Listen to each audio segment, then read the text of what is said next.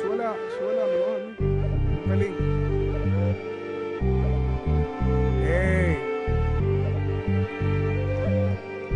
En ninguna. Cuídese de la envidia, mijo. Mirándome a los ojos, mi vieja, descansa en paz ya. Una vez me dijo, y qué razón tenía al advertirme de esta vida puerca, no críe cuervos, o arrancarán tus ojos de sus cuencas. Me he dado cuenta que la verdad es tan relativa y la realidad es tanta mentira. Perros tratando de invadir mi propiedad privada mientras dormía, buscando robar mis hembras, mis reales, mi. Saludos, esto es Sí. otro, otro. Ahora otro, no, hay- otro. ahora no hay perro. Sí, no, Ahora no hay y ni le voy a bajar el volumen, amigo, a mi micrófono. Sí, porque después se quejan y te dicen, ay, tú, No vos me tan... bellaco. tan-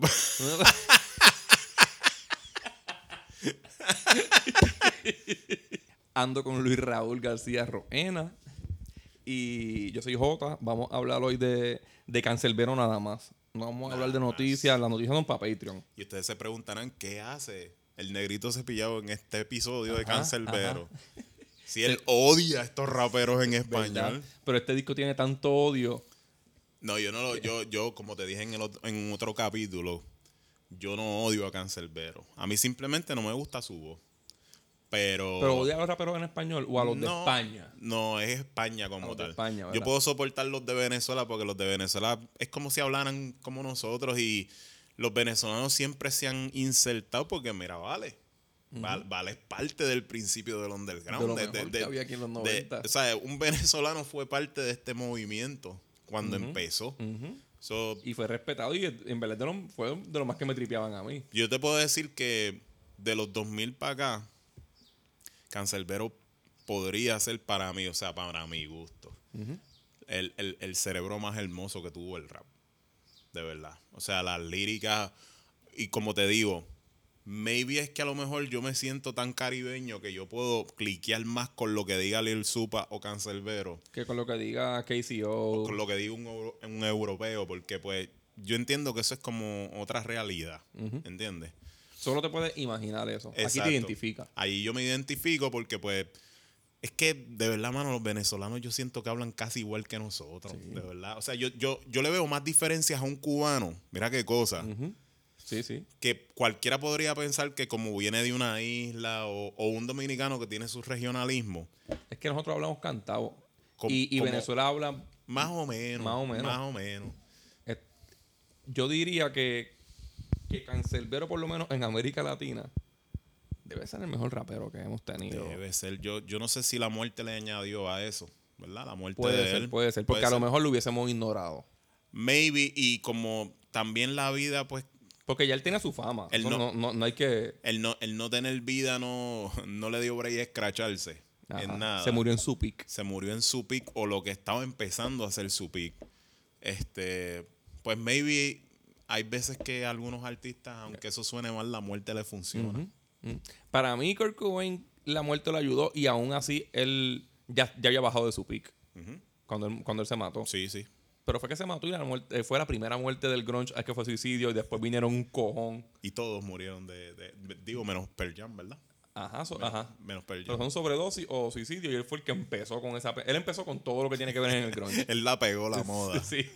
Y Cancelbero, como Kurt Cobain, es realmente una vida de rockero insertada en el rap. Él es un grunge en el hip hop. Sí, sí, sí, sí, sí. Este, yo no estoy diciendo que por eso es que tenía mucha inteligencia, pero sí, yo siento que Cancelbero era rockero y por eso sí tenía mucha rabia. Este disco se escucha con más rabia que muchos discos de rock. Sí. Sobre todo que los de Journey. Mm. Mira, tenemos un Patreon y en Patreon estamos metiendo noticias, eh, reseñas. Vamos a grabar ya mismo uno de noticias, este, porque allá tenemos que hablar de, de, de unas muertes que, que pasaron esta semana muy, muy dolorosas. Que no las queríamos. Este podcast no las mencionó y no las queríamos. No. Y pues vamos, vamos a arrancar con, con muertes. Vayan a Patreon, son 6 pesos. Y este, y hablamos por allá. Después de, después de vida. Nosotros hicimos el episodio, primero hicimos un episodio que se llamaba, yo lo hice con Chris, que se llamaba Hablando de Cancelbero. Después hicimos, que ahí contamos como con un background de la historia de Cancelbero, de dónde sale él, las teorías de su muerte, porque son un montón de teorías. Sí, la muerte de Cancelbero es bien interesante. Bien interesante. Desde la vida de él se puede hacer una película y yo la voy a ver. Ujú. Este, luego hicimos vida. En vida explicamos como que todavía el disco no era como que tenían en mente hacer un concepto, pero todas las letras son como que positi- mm, positivas, de esperanza, como que de luchar, de protesta. Eh, y luego, pues, sale Muerte, que es el último disco de él antes de morir. Y esto es considerado uno de los discos más importantes de la historia del hip hop en Latinoamérica. Tú sabes que Cancelbero a mí, a mí se me parece mucho a Chris. Ajá. En la- cuando él estaba al principio, él Cancelbero al principio. Sí, Cancerbero Ah, se sí, me sí, parece sí. mucho a. Chris. Sí, y no, y, y- y el genio también. Porque yo siento que como Chris, él es un genio atrapado. Ajá. Él es un genio atrapado. Eso, eso era Cancelbero y, es- y explotó, sacó su rabia. Ujú, Y la, la ra- él transmitía esa rabia siempre con su voz. Claro. Que es lo que su tendón de Aquiles a la misma vez. Es lo que quizás no lo, deja, no lo dejó ser mucho más. Comercial. Sí, que, que mucha gente la primera escucha, "Ah, no me gusta. Exacto. Me pasó y te pasó a ti, ¿verdad? Me pasó a mí también. Yo le piché a Cancelbero un montón de años por su voz, por más nada, porque soy un pendejo y me- no me gusta esa voz. pero la letra está tan cabrona que, Que tú terminas escuchándolo y que es escuchándolo y, necesario que cante así. y te vas olvidando de la voz de él y, y te pones a escucharlo, lo que dice y de verdad, En este, en este disco, como te dije ahorita, en este disco, esa es la voz que manda, cabrón. sí, sí, sí. Esa es la voz que manda. Eh, yo diría que este disco en hip hop en español, para mí, debe ser top 3. Tú me dijiste que es top 1, ¿verdad? Yo para mí, que yo tengo mi, mi, mi gusto limitado por el rap en español. y vuelvo y digo, yo tengo que arreglar eso por el Ajá. rap de España. De. España. Pero es que lo que pasa es que pues mucha gente identifica el rap de España como el rap en español. Cuando hay más. Hay mucho más. Hay raperos dominicanos, hay raperos cubanos. Buenísimo, hay raperos, chilenos, ¿sabes? mexicanos. Chilenos, mexicanos. Pero yo no tengo como un buen oído para escuchar el rap de España. Ese es mi favorito. Sí, yo lo sé. eso es una, eso ahí nosotros siempre vamos a estar en una eterna, en una eterna pelea. Pero, pero para mí Cancelbero, pues sí, este tiene que ser el top 1 o 2. Por A mí, me, de a, Latinoamérica, sí, ¿verdad? a mí me gusta más la voz de Lil Supa, pero me gusta más el cerebro de Cancelbero. Sí, sí. Este, en este, pues, ya él le mete un concepto más negativo, como de decepción, ¿verdad? Es más apestado. Es más realista. Aquí él habla de crímenes, de violencia, de muertes, de desamores, de hasta del diablo ahora en este disco. La gente en contraste con Vida siempre se pasa diciendo que es un disco mucho más negativo que Vida porque Vida era más esperanzador. Y yo no sé ni qué pensar sobre eso. Porque para mi Vida es un disco que maybe, maybe es un poquito más positivo en lo que tú puedes esperar y que sí puede ser que sea más optimista, un poco más optimista. en- o sea, para mí la diferencia de vida y este es que en vida, cuando él hace una crítica social, te dice cómo tienes que protestar. Exacto. En muerte te dice, nosotros vivimos en una mierda cabrona también. Exacto. Él O te sea, hace- él te- en- en- aquí él te dice, estamos protestando, pero lo que estamos protestando es una mierda. No estamos eso, ganándonos nada. Vida para mí es un poquito más optimista, pero no es positivo como tal, porque él habla muchas de las realidades del barrio y de las cosas que pasan en la calle, especialmente en Venezuela, porque eso es otra cosa. Otra cosa que a mí me gusta de Cancelbero es que Cancelbero es bien regional. en, el, en el sentido de que si él espera algo de los seres humanos, ¿verdad? Como lo dice en el brazo, Ajá. pero a la misma vez él habla más sobre la problemática en Venezuela y de su entorno, ¿verdad? Y eso no es muy común en el rap, porque el rap es muchas veces bien idealista. Y ese idealismo a veces la realidad se hunde. Sí. Porque hay veces que tú quieres, por mantener tu ideal, tapar unas cosas que hacen los tuyos que están igual de erróneas que hacen el enemigo, por decirlo así. O lo que tú crees que es el enemigo. Y Cancelbero no es ese tipo de rapero. Él no es nada de hipócrita. Él no es nada de hipócrita. Él es, él es un némesis. Y yo creo que por eso, porque yo en mi vida yo soy así. Él está en el centro. Y él le tira a todo el mundo. ¿Entiendes? Él simplemente no soporta a la gente como me pasa a mí. No soporta a la gente. A nadie. a la- no le importa al humano, a las personas. Pues él, él, él contó que luego de bajarse de un concierto en la gira de vida, un muchacho le preguntó, ¿es verdad que el próximo disco se va a llamar Muerte? Y en el momento Él no sabía eso, pero le dijo sí. Y dijo que desde ese momento se sentó ese mismo día en la guagua a desarrollar ideas en un papel. Es como te digo, tú habías, tú habías visto una persona tan inteligente con el ego tan bajito de, de, aceptar. Súper bajito. Súper bajito de aceptar, ¿verdad? Yo no tenía ni el concepto pensado, me lo dijo un Un chamaco fanático. lo hizo y me gustó. Y así le puse. Ajá. Llegué, al- llegué a la guagua, no tenía nada que hacer después de un concierto, en vez de irse a janguear. Y me puse a escribir ideal. Dice que lo primero que puso fue muerte y abajo puso ras pesado, con rabia, negativo y hostil. Y ya. Eso es lo que voy a hacer el disco. Eso, eso no pasa en el hip hop. Ya, ese, esa- ese amor a la creatividad ya no existe. No, y, y que no pasa en el hip hop eso de que la gente sea humilde. Es generalmente los raperos que, que son todos muy inteligentes. Tú mismo me decías los otros días, los raperos de ahora son tienen un IQ 20 veces más cabrón que los raperos de antes. Que eso sí es cierto. Eso sí es cierto. Y, y eso es otra discusión, que no, no la vamos a discutir La ahora. hacemos en Patreon un día. Exacto, eso, no, eso es otra discusión. Pero generalmente no hay humildad.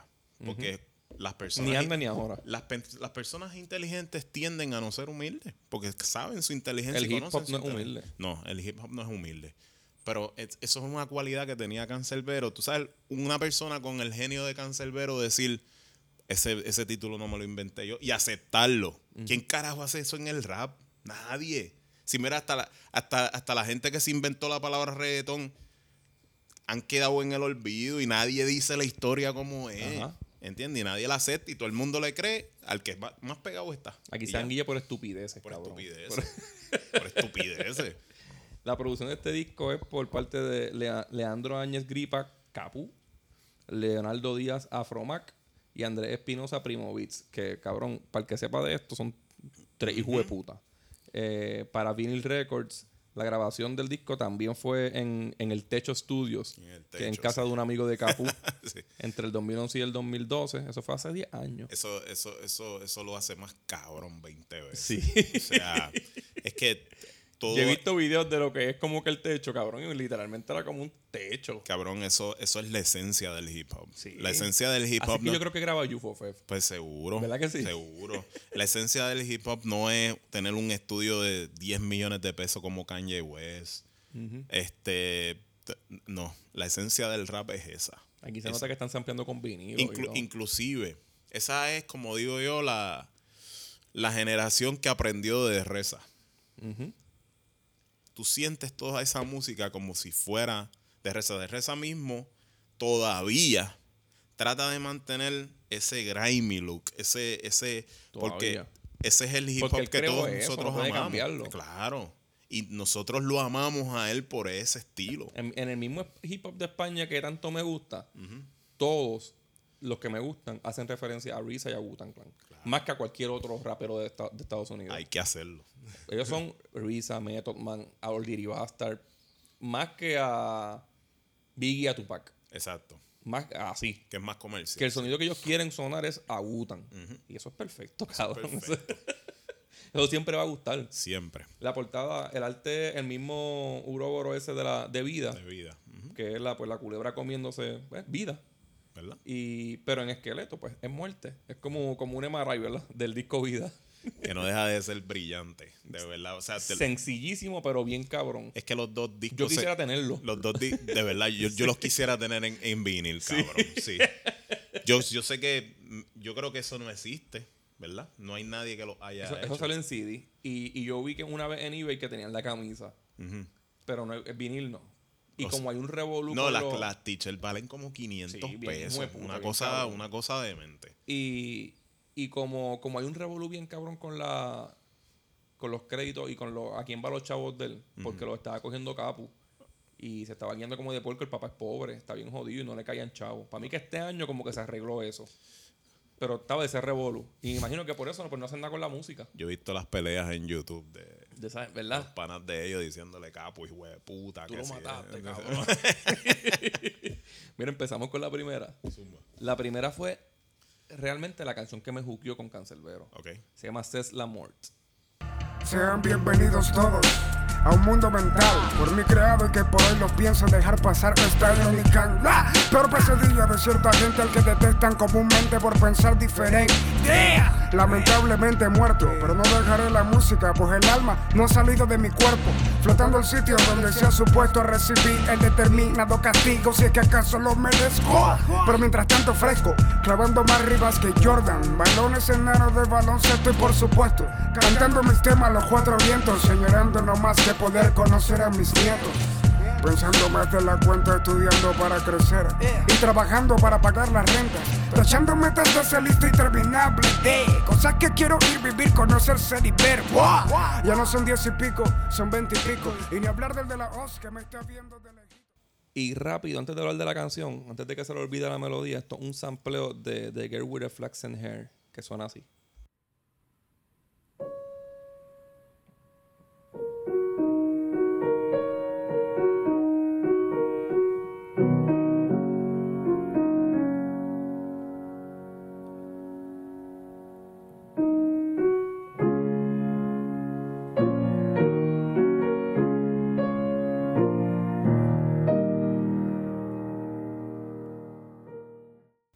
¿Qué tú puedes decir de esta canción? O sea, eh, aquí en esta canción nada más hay 10 discografías de tus raperos favoritos Bien cabrón. en una sola canción. O sea, Hay, hay raperos que todos consideran bien buenos y no tienen cinco points en esta canción. Que tiene, esta canción tiene como mil. jamás. jamás. Este fue el primer sencillo del álbum. Salió el, con video y salió el 21 de, de diciembre del 2012.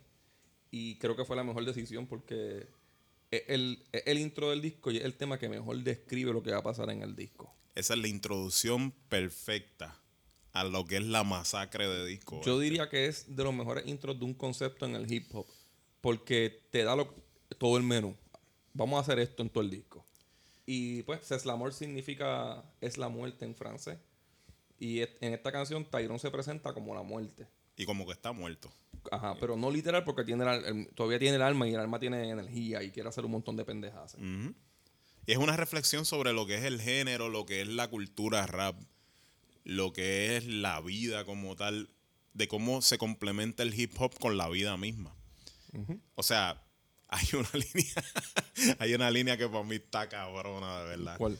Cuando dice, si digo hola, seguro algún jalabola de algún rapper que se llame hola, le dirá que yo canté una rola en contra de su estúpida persona, que por eso ahora fue que en sí hola me respondió.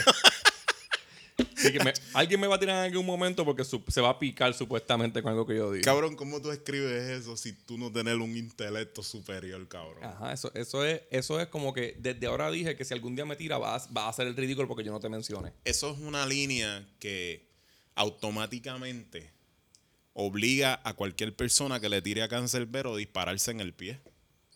Eso es un primer y último puño. Literalmente, porque si de ahora en adelante él deja estipulado en esta canción que él nunca va a tener la intención de, de tirarle a nadie ni de dar, y mucho Si menos no darle menciona, fama. no puedes hacerlo. Y mucho menos darle fama a gente que no tiene la misma fama de él.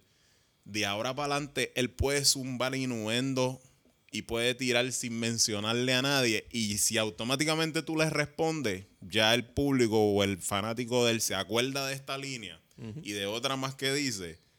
Y tú dices, mira, están haciendo lo mismo que él dice. Ajá. ¿Entiendes? Y él no te va a tirar para atrás con nombre. Él no menciona nombre, bien poquito. Y en esta misma canción, él, él dice una referencia de una canción de Randy Acosta y no menciona a Randy Acosta. en el rap, cuando tú le tiras a alguien, automáticamente estás diciendo que esa persona es más famosa Te que importa. tú. Esa Es más famosa que tú. Sí.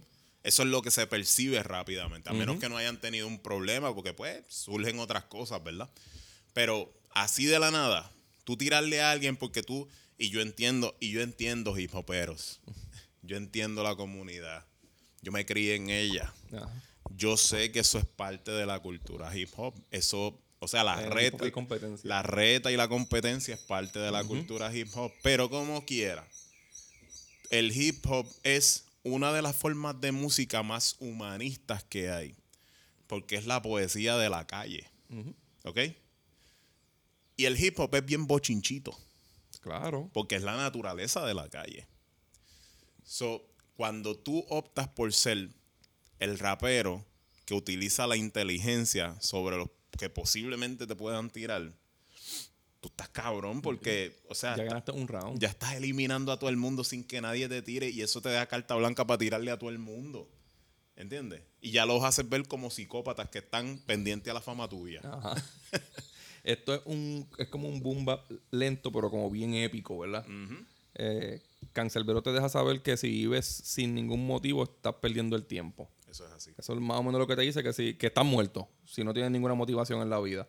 Aclara que él se siente muerto, pero su alma está bien viva y que tiene unas ganas de hacer rap cabrona. Tengo un aspecto cínico, una voz dispónica, un talento empírico y unas ganas de rap insólitas, un cerebro, un cerebro magnífico y rimas atómicas para los estúpidos que vengan a poner la cómica. Tacho, cabrón. Eso Esto- es game over, cabrón. Podía, podía zumbarlo en single y no hacer el disco, cabrón. Ese single era mejor que cualquier disco ese año. Cabrón.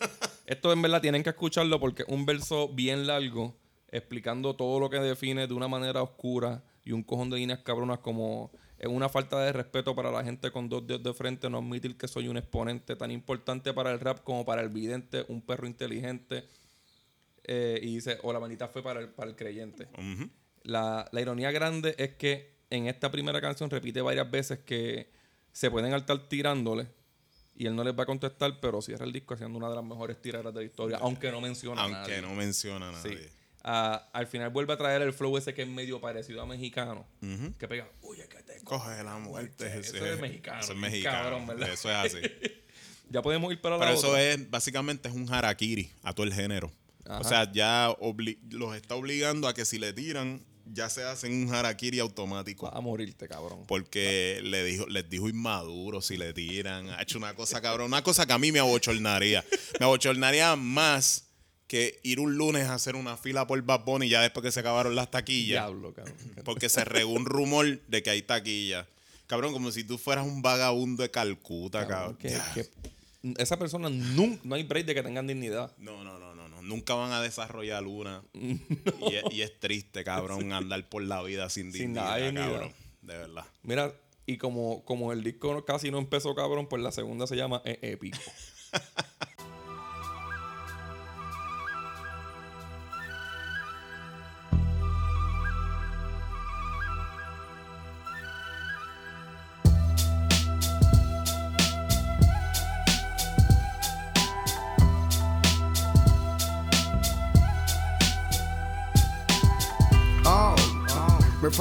aire.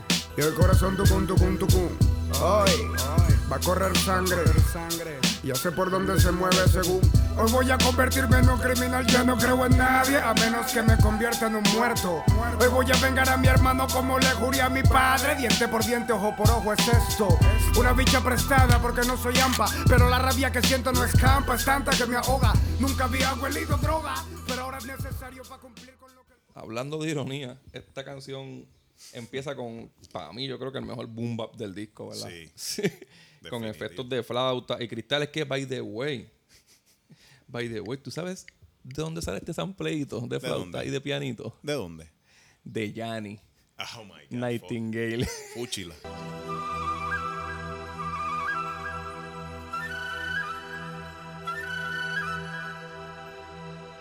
Qué bueno que el sampleo fue este, la parte de la flauta y se acaba desde Yanni, desde que empieza Yanni. No todo en la vida puede ser perfecto, cabrón. Todo el mundo tiene su lado flaco. Yo cancelbero aquí. Flaqueo, flaqueo. No fue él, fue, no fue él, él no hizo el ritmo. Aquí Cancelbero se va en un storytelling estilo La Divina Comedia de Dante. En el primer verso cuenta cómo se endroga para matar. Eso fue lo que escuchamos ahí ahora. Cómo se endroga para matar al asesino de su hermano. La vida real. Porque la, la gente tiene esta creencia de que la gente que viene de barrio simplemente agarra una pistola y va y mata fácilmente a alguien y va y se come dos Whopper y se acuesta a dormir. Cuando en realidad en la calle mucha gente tiene que meterse droga, aunque, aunque Sobre nunca, todo ahora los chamaquitos se emperan para poder... aunque nunca lo haya hecho porque, o sea, matar no es fácil. No, matar no es fácil. sobrio, no te deja dormir. Si lo haces en una droga, quizás te mata la, la conciencia esa, no te, te deja dormir. Sí, porque el 95% de la gente no es un jodido psicópata que le gusta matar, ¿entiendes? A mí sí, a mí sí. A mí, también. Pero en, en ese tiroteo con el, con el chamaco termina herido de muerte. Explica todo tan perfecto que es demasiado no imaginarte la escena, ¿verdad? Sí, porque de ahí de la divina comedia de antes se va transformando en la historia de Florentino y el Diablo, Ajá. que es del folclore venezolano. Es como un crossover de las dos historias. Es un crossover de las dos historias escritas por Alberto Albelo Torrealba. Y básicamente en la historia de Florentino y el Diablo, en donde el Diablo está puesto como un indígena en, el- en el cuento, ellos se van a un duelo de canto. Ajá. Pero antes de eso, Cancerbero va explicando cómo es el infierno que él vio. Que se parece mucho al infierno de los pentecostales que decían que estaba John Lennon y estaban los ajá. Beatles. Él vio, él vio a Muhammad a Gandhi. Ah, él vio a Juan Pablo II, él vio a Che Guevara, él vio gente que para él, A Bolívar, ¿verdad? sí, vio a Joseph Smith, el creador de los, ¿cómo es? De los, esta religión de, ay, de los, de los que caminan por ahí, de los mormones, mormones. de los mormones, que es de los que caminan por ahí, cabrón, y ahí rápido porque yo te dije de los mormones. de los mormones. él, él decía que gente que a él le parecían buenas, pero parece que en algo fueron malos. Que tenían su, su, su, su esqueleto en el closet. no analizando, ¿verdad? Exactamente lo mismo que le pasó a él. Porque maybe en su vida él no había sido una persona mala. Él mismo estaba sorprendido de estar allí. Pero solamente por un error que cometió nada más de salir a matar con alguien, de sentir odio por alguien, eso ya automáticamente lo mandó al infierno. Aquí el, el coro es describiendo la adrenalina que se siente al disparo, el que dice el corazón tucum, tucum, tucum. Y las balas pacan, pacan. En el segundo verso te, te dibuja la, la imagen de él herido en el piso. Y, mano, en verdad lo hace demasiado bien. Demasiado. Este, escucho una señora diciendo que mataron a Carlos y sonríe porque ese fue el asesino de su hermano. Todos los asesinos de, de Cancerbero se llaman Carlos. Hasta el de la vida real. Hasta el de la vida real. Y escucha a la policía llegar, dice que va sintiendo frío, frío, frío. Y, eh, alguien diciendo el mío, el mío, el mío. Este, hasta que deja de escuchar. Eh, más adelante explica cómo vio el túnel hacia el cielo, pero lo alaron. Y explica su llegada al infierno. Que ahí es que se pone bien hijo de puta. esto. Exacto. Eh, Y el perro del diablo no nos muerde porque le gusta su nombre, Su de nombre de rapero, rapero, que porque igual. Se llama Cerbero. Ajá. Este explica la- el olor a azufre, la peste a mierda, cómo iba en un barco viejo chocando con cuerpo, este, las armas perdidas, etcétera. La gente famosa que vio. Dice que se encontró a todas esas personas ilustres, que en el tercer verso va por los nueve círculos del infierno, que es cuando se encuentra Y con el perro, y y- después se encuentra con Satanás. Y ahí fue que se acordó del cuento y empezó a hacer todos los días rimas diciendo que él podía con el jefe, que Y, sí. y ahí es que invita a Satanás a, una, como- A un duelo. a un duelo de, de a, un- rap. a- a un Devil Went Down to Georgia de Charlie Daniel. Ah. Entonces ahí empieza a usar, eso queda cabrón porque ahí empieza, cuando contesta como el diablo, pone la voz más ronca. Ajá. Y, y se dice verdad de él mismo. Porque él dice, ¿cómo te atreves a? El diablo le dice a él, ¿cómo te atreves a retarme castellano y en este ritmo tan pobre como el suelo donde te has criado?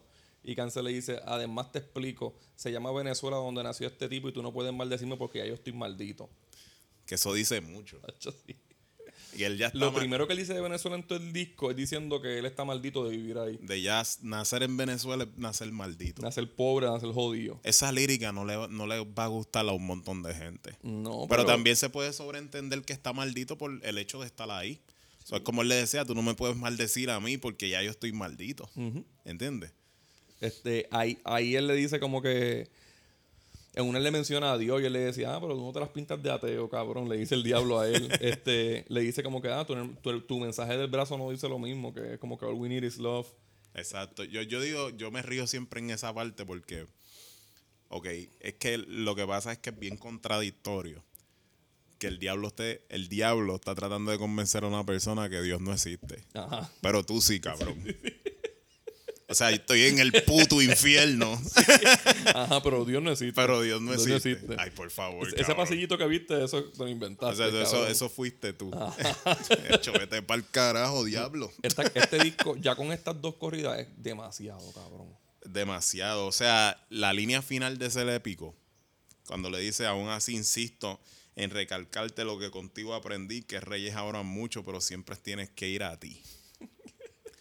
O sea, ya las personas famosas que él había visto en el infierno las está condenando de no haber tenido cojones de, de defender, de defenderse ellos mismos de por qué estaban ahí. Con el diablo él aprendió que el diablo tuvo un rey en algún momento y fue Dios. Y él por sus cojones se independizó y hizo su mundo, hizo su infierno y cambió su realidad. Y él es el jefe en su lado. Ajá. Y eso era exactamente lo que él estaba tratando de hacer en la canción.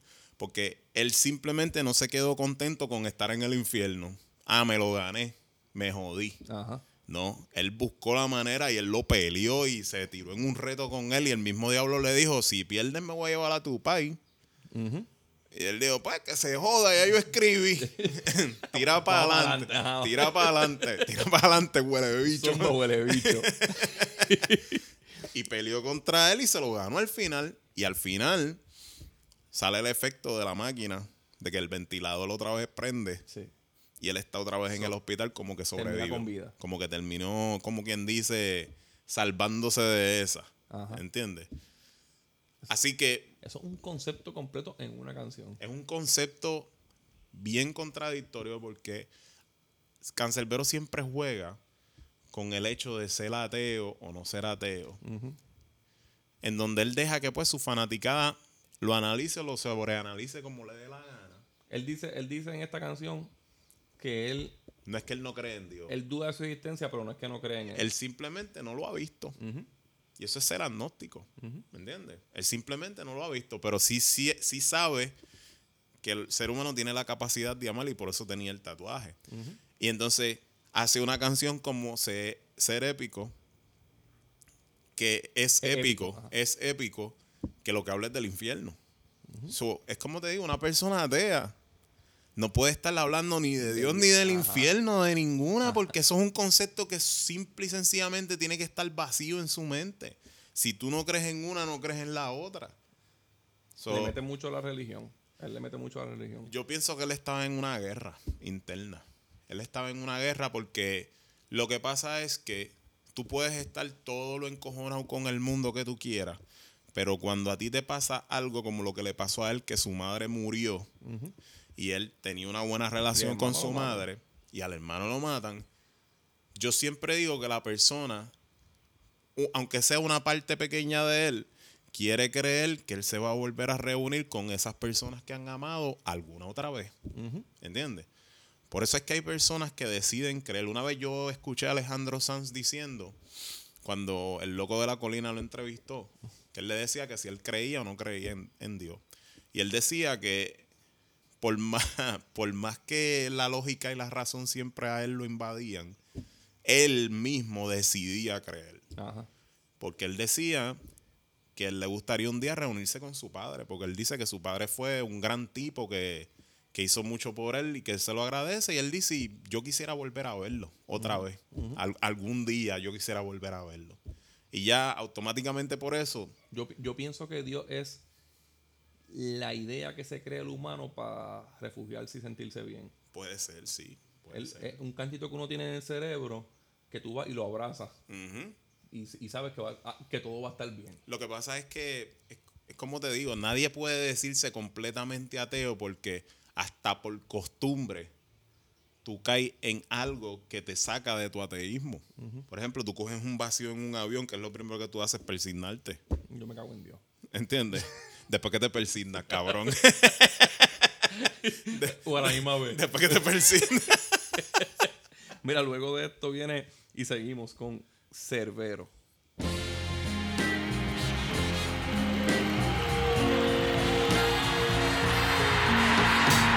Cuando yo diga cáncer, todo el mundo dice, pero aquí cáncer, cáncer.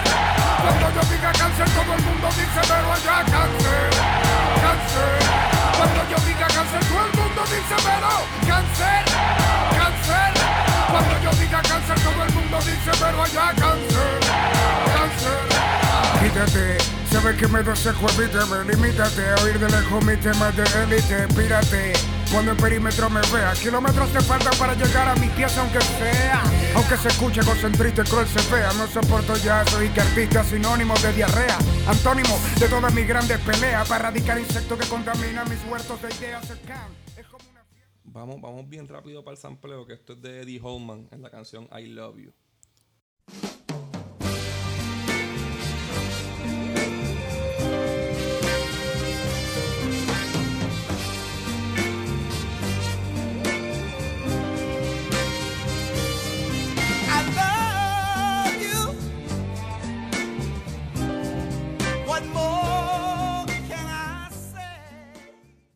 Esta canción empieza un poquito parecida al intro de Vida, en cuestión de que también es con el público. Sí. Y es él presentándose. Este, pero en, en aquella, una perspectiva más de este soy yo. Y esto es una perspectiva mucho más egocentrista. Esa es, esa es la canción más hip hop que yo he escuchado. Quizás el intro más hip hop que yo he escuchado desde Esto es bien del live, live on Cotton Direct, New York, París, este, De KRS-One. de KRS-One. Esto es demasiado de y, y- y tú sabes, puro mu- ahí, pompioso. y tú sabes muy bien que yo te digo que ese fue el disco que me metió a mí en el Ajá. rap de chamaquito. Es que esto es demasiado de rap, ¿verdad? Yo pienso, yo pienso que el, el hip hop como se escucha es en vivo. Para mí esa es la naturaleza, igual que el reggae roots, pero esa es otra explicación después.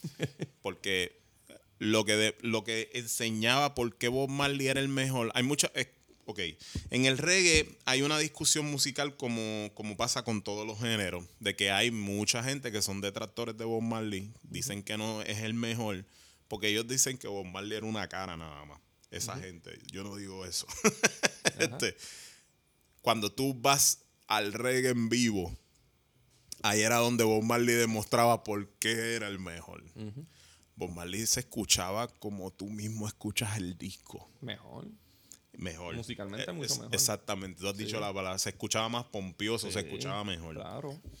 Lo mismo Yo para prefiero ver un DVD de Bob Marley mil veces más que escuchar los discos. Lo mismo es el hip hop que eh, yo pienso, y esto es un pensamiento bien personal, el que el hip hop es uno de, es uno de los elementos del reggae. Porque el hip hop tiene unos elementos, pero nadie dice que el hip hop es un elemento de otro género. Y es del reggae, porque el hip hop y el reggae van de la mano, tienen que ver mucho la cultura, porque pues muchos creadores muchos de los creadores del hip hop tienen sangre jamaiquina. Y todos esos ritmos los incorporaron y los implementaron para cuando se creó el hip hop. Esa es otra discusión más. Nosotros, tenemos, nosotros hemos mencionado aquí como 20 capítulos que vienen. Sí. que vienen. Pero ¿qué pasa? Yo pienso que el hip hop es en vivo porque tiene esa misma naturaleza. O sea, el hip hop salió de la calle. El hip hop donde se escuchaba era en los centros y en los parques de marquesina. Y realmente tú no vas a capturar la esencia del rap nunca si nunca has estado en un lugar en donde estén tocando rap en vivo. Que lo, eh, lo cabrón de los primeros discos, lo que hizo el hip, los discos que hicieron el hip hop famoso, fueron discos que se grabaron en vivo en una marquesina, en un estudio, porque pues, ya hemos explicado esto antes, pero cuando tú grabas un take, cuando tú grabas con instrumentos a la misma vez que la voz y todo eso, eso es en vivo en el estudio. Exacto. Y así se empezó a grabar el rap. Así se empezó a grabar. Y si fallabas, pues empieza de nuevo, cabrón. Mm. Si fallas tres veces, arranca para el carajo, que venga el otro. Exacto. Y, y eso estaba, eso era lo primero que a mí me gustaba así como que del hip hop, que tú sentías eso. Y esta, esta es la cualidad que tiene esta canción porque no vamos a decir canción tras canción, no, hacho, la letra está bien. Todas las canciones de Cancerbero, la letra Sí, sí. son de Oscar. Hay veces que hay que obviarla y todo. O sea, y hay que buscarle otras cualidades más para nosotros poder hablar del disco, porque aunque ustedes no lo crean, los discos perfectos son los más difíciles que se hacen analizar. Exactamente porque nosotros no queremos hablar. Ok, Muerte de Cancerbero tiene nada más dos reviews en línea. Dos personas nada más. Y han sido bien simples por encima en lo llanito por eso mismo. Porque todo el mundo siempre busca, ah, la letra, dijo esto. No, porque pa- la manera para tú experimentar la letra, la mejor manera es tú sentándote a escucharlo. Ajá, ajá. ¿Entiendes? Nosotros estamos buscando otra Yo te- cosa yo te más puedo decir de lo que lo bien hace buenas de especial. disco, pero como quiera deberías escucharlo. Deberías escucharlo. Aquí, aquí Tyron solo quiere que entiendan su odio hacia los raperos mainstream. Y lo mucho que le molesta que sean el antónimo de sus luchas. Y eso lo hace en varias canciones en el disco, que por eso no voy a entrar tanto en detalles en letras, en algunas otras Yo, canciones. yo, yo dije ahorita en Cess Lamort que en esa canción nada más hay 10 discografías de un rapero soso. Sí. Pe- de- de- pendejo. En esta canción hay una línea que dice, y si tú eres real, me iré por el camino del hater como Darth Vader, clásico Tyrone como Iron Maiden. Tú better say Mayday. Cuando lápiz y papel unos rey de estila can como Atila, rey de los uno, no hay ninguno que con base refute el talent de Tyrone González como navegante de los instrumentales como Magallanes. ¡Acho, cabrón! Que un no- montón de cosas como en tres, cuatro líneas. Habló de Vader, habló de Iron Maiden, habló de Fernando Magallanes, el, el- el- el navegante y, y que descubrió un montón de vías en, en- que era de, de esto, de no de Brasil, de, de Portugal. Ajá. Este, o sea, Y lo hizo más por demostrar como que la técnica de rimar mucho. está estipulado que el tipo era un genio. Sí, sí. Él dice en una parte, pisando mis pasos, piensan que me alcanzarán un día y tú los ves perdidos, más perdidos que la la honestidad de un policía. Ajá. o sea, El, el tipo está duro. En verdad las líneas hasta se pueden obviar. es, tú- es que si vas línea por línea, No, no, no. Lo- esto, este disco, este disco se puede hacer una clase en la universidad Claro. de este disco, de apreciación a este disco. Y va a ser una clase bien importante si se hace. Nosotros no podemos hacer esto aquí porque imagínate tú, no vamos a acabar nunca. No, no, si nos ponemos a hablar de, la- de, de todas las líneas buenas de este disco, el episodio duraría como tres horas. Vamos ahora para el Valle de las Sombras.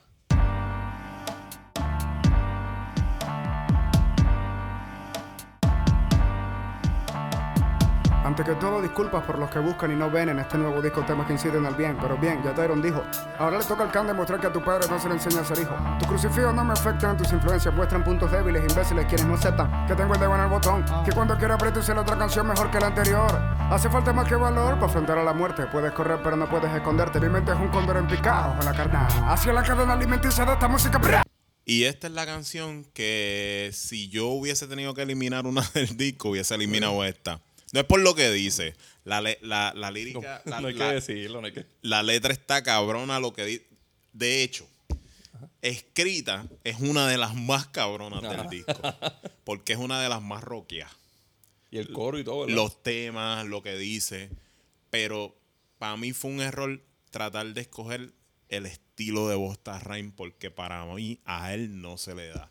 Le sale, Es pero no se le da. Es como dice, cabrón, Boli dice que en todos los conceptos perfectos meten una canción que no encaja en el concepto. Y para mí esta es la canción Y eso que es- y eso es una muy canción que quizás si tú metes esta canción en vida queda- quedaba más cabrón. Pero en este disco como que para mí te quita la atmósfera del disco. Exacto, Él está apestado y aquí está cantando rápido como que no, cabrón, yo te quiero a ti sin, sin ganas. exacto. Sin, Exacto. sin energía. Yo estoy... quiere- Vente, vamos a estar depresivos juntos. Te quiero darks. Darks. Quiero que seas dark. Que aquí no siento tus ganas de matarte. Exacto. Ahí estás como que haciendo un concierto de Bosta Rhyme y ya yo me estoy imaginando las motoras de los policías inflables y todas esas cosas. No, Vos estás vestido de cuero. Sí, como estar vestido de Aquí, cuero. aquí, aquí Cancelbero deja de fanfarronear con línea y empieza como que a demostrar más técnica y flow. Porque se siente mejor Es- que el resto. Es un statement también, viste, de que De que me sale esto, cabrón. eso le sale también, ¿entiendes? Y sí, como otra vez, como para el ego de un rapero, ok, Hay es, que hacerlo. es necesario, sí hay que hacerlo, pero, pero como... Él está más allá. pero, o Él sea, estaba más allá. después de, de todas estas bestialidades de canciones que se ha tirado, Después de... Tú no puedes hacer eso. y todo disco lo Ponla tiene... como en la 8. Y todos los discos lo tiene, todo disco tiene un bajoncito, yo, yo entiendo, o sea, y otra vez Pero es, esto queda entre medio de un cojón de canciones.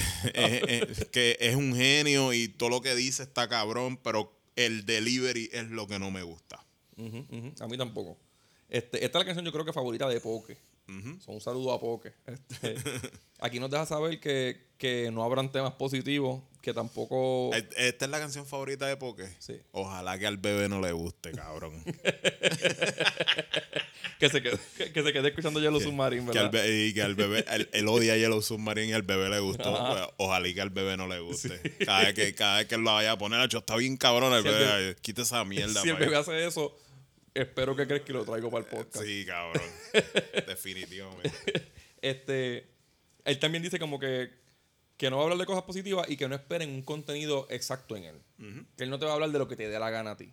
Es de lo que te salga de los cojones. Y eso está perfecto. Claro. Dice que cuando le da la gana se supera. Que él saca una canción cabrona ahora, pero en verdad tiene mejores. Sí. Y, y que hay raperos que, que mueren con canciones que él escribió hace años. Como que hay gente mamando o que se Eso pican está- con canciones que él tiene escritas en la libreta hace como ocho años. Eso está cabrón. Sí, que, que ya él no- ni considera buena. Hay una parte que dice, domino el beat como publicidad a ti. Cabalgo sobre él como una mujer sobre mí. Sí, porque ahí él está surfeando en el ego. Este, o sea. Él está- él está- sí, él está diciendo yo soy mejor que tú, cabrón, y tú lo sabes. Me gusta cuando dice, paso ya sin escribir y pienso que se me acabó mi talento. Y luego me salen versos diciendo que no. Eso está muy cabrón. Aquí sale el famoso verso de me exigen sinceridad de varón a varón, pero se ofenden cuando digo lo que son. Entonces, corazón, ¿te ofendo con sinceridad o te miento por educación? Que es una línea muy cabrona. Muy puta, Muy cabrón. cabrón. todo, todo rapeando rápido sobre un beat oscuro, como con violines, mucha percusión. Y en esta canción, Tyron rapea 1082 palabras en 5 minutos. Aquí él no respira casi. Por eso te digo, Esta iba a ser su primera muerte. e- es, para el ego del rapero, funciona muy Hay que bien. hacerlo, sí. Pero, por lo menos para, Para, el mí, que lo escucha para escuchar un. mm, el delivery no me mata. No. Y es, si hay- yo tengo que escoger una canción del disco que es la que le doy skip, esta es la que yo le doy skip. Ujú. Ahí porque tiene que estar quedándoselo en nosotros. Sí. Mira, luego de esta viene, ahora sí viene maquiavélico. De no ser por esas veces en que cometo la gran barbaridad de ponerme a pensar.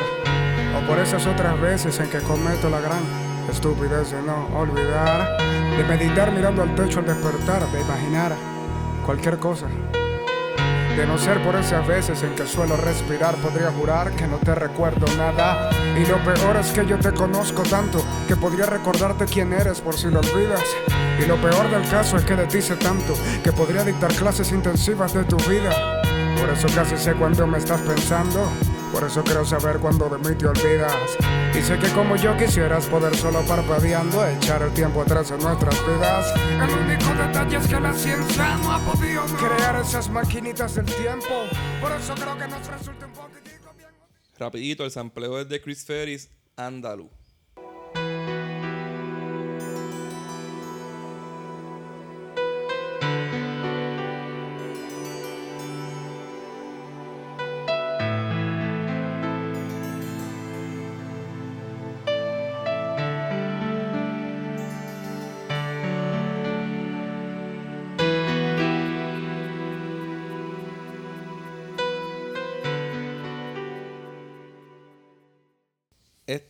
El segundo single del disco, salió en, con video. Super en palote. marzo 1 del 2013.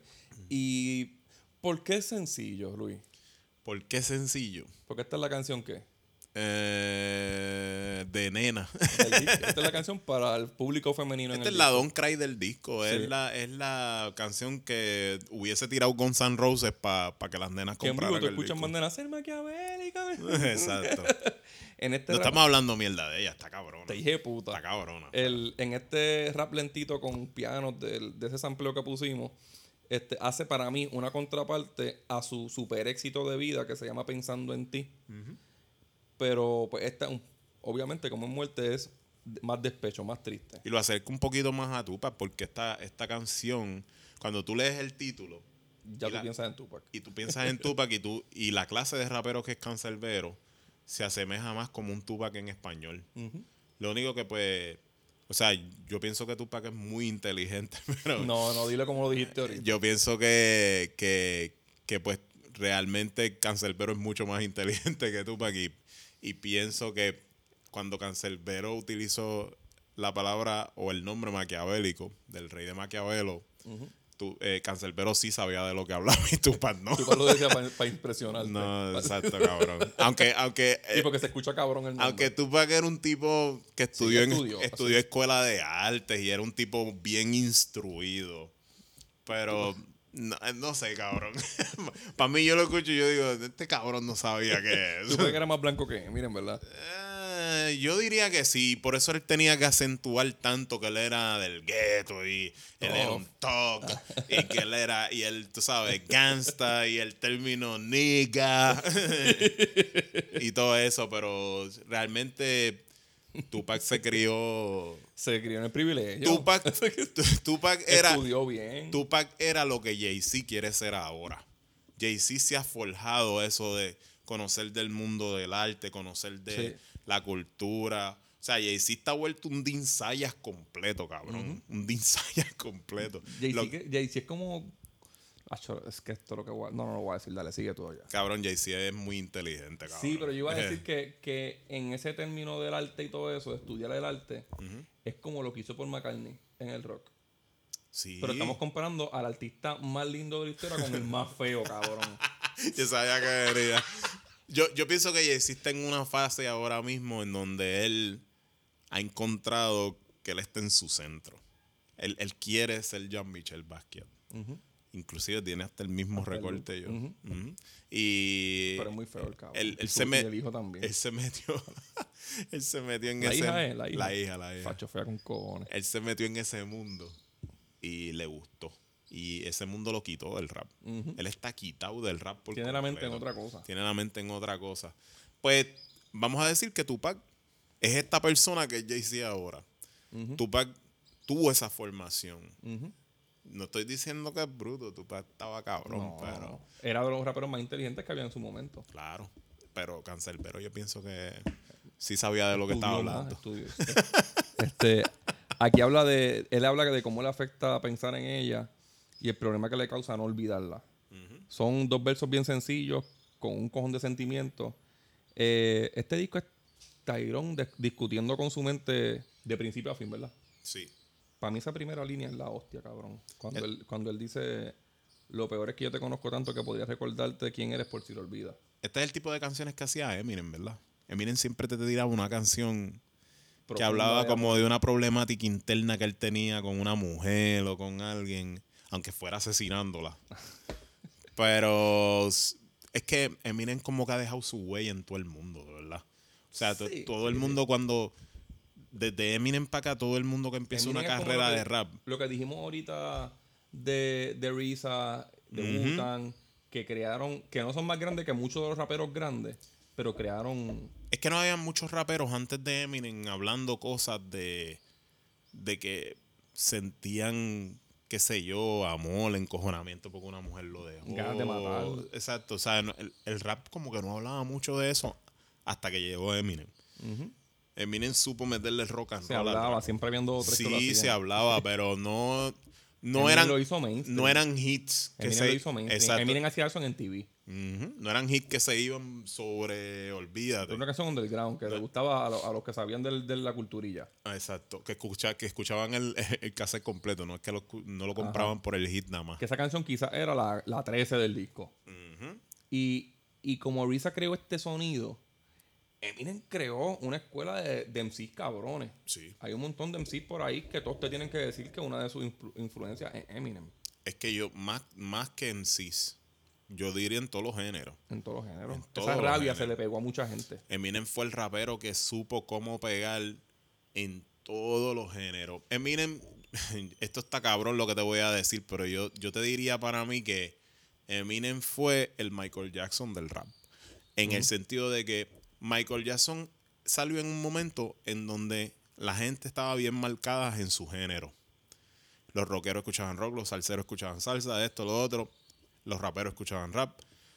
Pero de alguna manera a todo el mundo le, gustaba, Michael Jackson. Sí, sí. No importa si, si tú eras un, un duro en heavy metal y lo único que escuchabas era heavy metal, pero le gustaba gustaba Michael Jackson. Y a todo el mundo También le tenías gustaba Evangelio metido ahí, tenías que... Sí, pero Eminem fue más o menos eso. Sí. Eminem eh, le gustaba hasta el que no le gustaba el rap. Sí. Cypress Hill hacía eso, pero Eminem lo, lo logró más. Demasiado. Porque Eminem, lo, lo- Eminem, lo- Eminem hizo que fanáticos de Limp Bizkit empezaran a gustarle a Eminem y, a y ridiculizaron a Limp Bizkit. No, y que exactamente. Y Eminem también supo jugar con lo de las personalidades de él. Los alter egos. los alter egos, el goofiness, este, las canciones que eran vacilando, parodias, las que no, ¿sabes? Lo personal, bien cabrón. Por eso es que yo digo, para mí Eminem fue como el Michael Jackson del rap. y, se nota porque. Cancelbero es lo mismo más o menos en el hip hop de acá. Sí, sí, sí, sí, sí. Porque yo me imagino gente, vamos a poner, como el mismo Almighty, Ujú. que está bien, él no es de la quizás de la escena hip hop. Pero Almighty, que es quizás el más Pero- que le mete del, del género urbano. Pero podría hacerlo Sí. si quisiera. Sí, quizás Almighty es el más que le mete en el género urbano. Y estoy diciendo quizás porque, pues, para que no se enchismen. Pero Lo, tiene un tatuaje de él. Yo no, yo no conozco a nadie en la, en la, en la cultura, en la subcultura hip hop que tú le digas, ¿tú crees que Almighty le mete? Todo el mundo te dice, Acho, le mete Todo el cabrón. mundo tiene que decirte que. Todo el mundo te Aunque dice no lo mete escuchen. cabrón. Aunque no lo oigan, aunque no le guste su género, aunque esté loco para el carajo. Todo el mundo te dice, no, ese chamaco le Tiene mete. tremendo delivery, tiene una métrica bien buena, la voz está cabrona. Este podcast, ¿Estás se, loco? este podcast se pasa diciéndolo. Sí, sí, sí, Almighty. Es un talento desperdiciado. Eh, la mente ya le fracasó y un se convirtió en charrito. Pero pues, el talento estuvo ahí. Exacto. Este, vamos para la próxima. La próxima es Mundo de Piedra.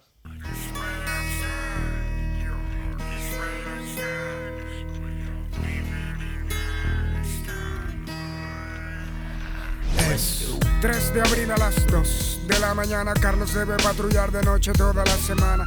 Tiene un hijo que ama y una esposa que finge quererla. Estos viven en un mundo de piedra. Se viste y se va en su patrulla policíaca lucir su placa y matracar a todo el que pasa. Una hora pasa y consigue junta una vaca que seguramente gastará con putas en la tasca. Se hacen las 3 y cuarto, Carlos acelera el paso, pasa por una esquina y escucha a un muchacho gritando. Lo estaban asaltando, él solo echa un corto vistazo, sin embargo no hizo caso y siguió manejando. Rumbo al burdel de siempre se dirigía y mientras conducía nota que un taxi de cerca lo seguía. Antes de vainas mías, dijo mientras sonreía y al llegar pagó por la mejor. Esta es casi la mitad del disco y es mi canción favorita del disco. Y la mía también. Este- Sin que me quede nada. Eh, sí, Este sí. el tercer sencillo, salió el 7 de mayo del 2013. Aquí las guitarras son en, en loop y vienen de un sampleo de One of the Few. ¿De quién? De Pink Floyd. Vamos a ponerlo.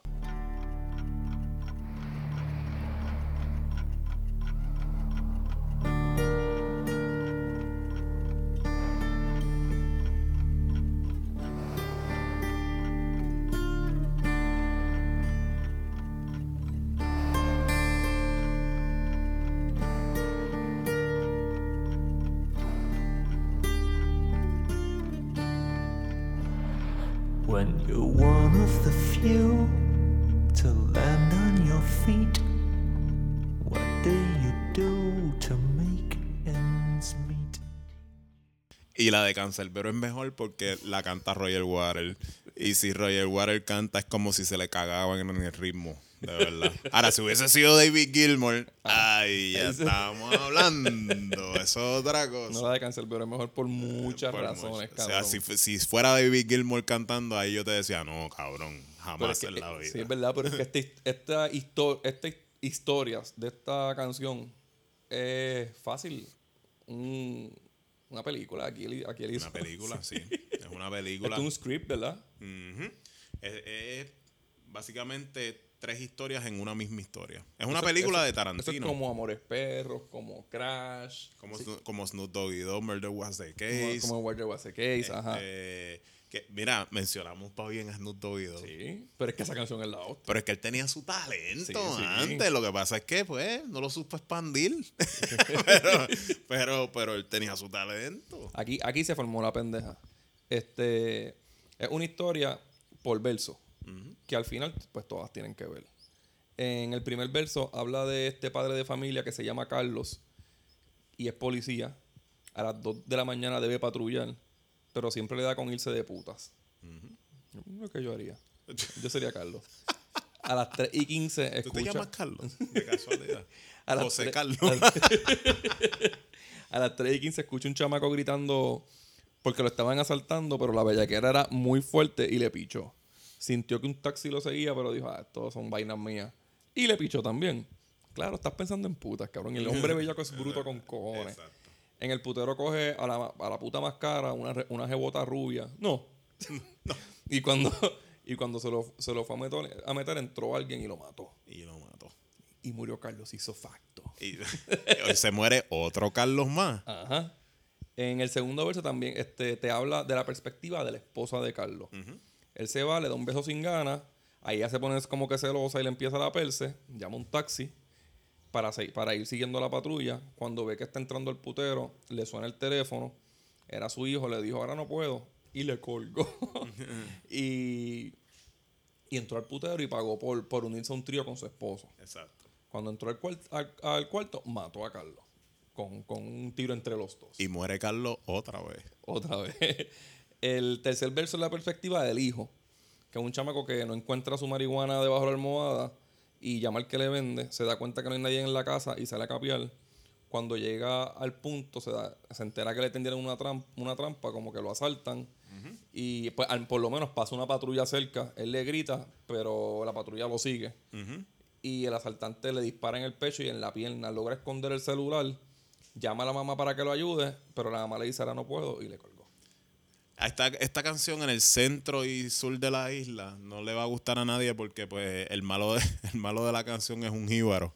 Y él lo dice, jíbaro. Sí, un jíbaro. Jíbaro, jíbaro.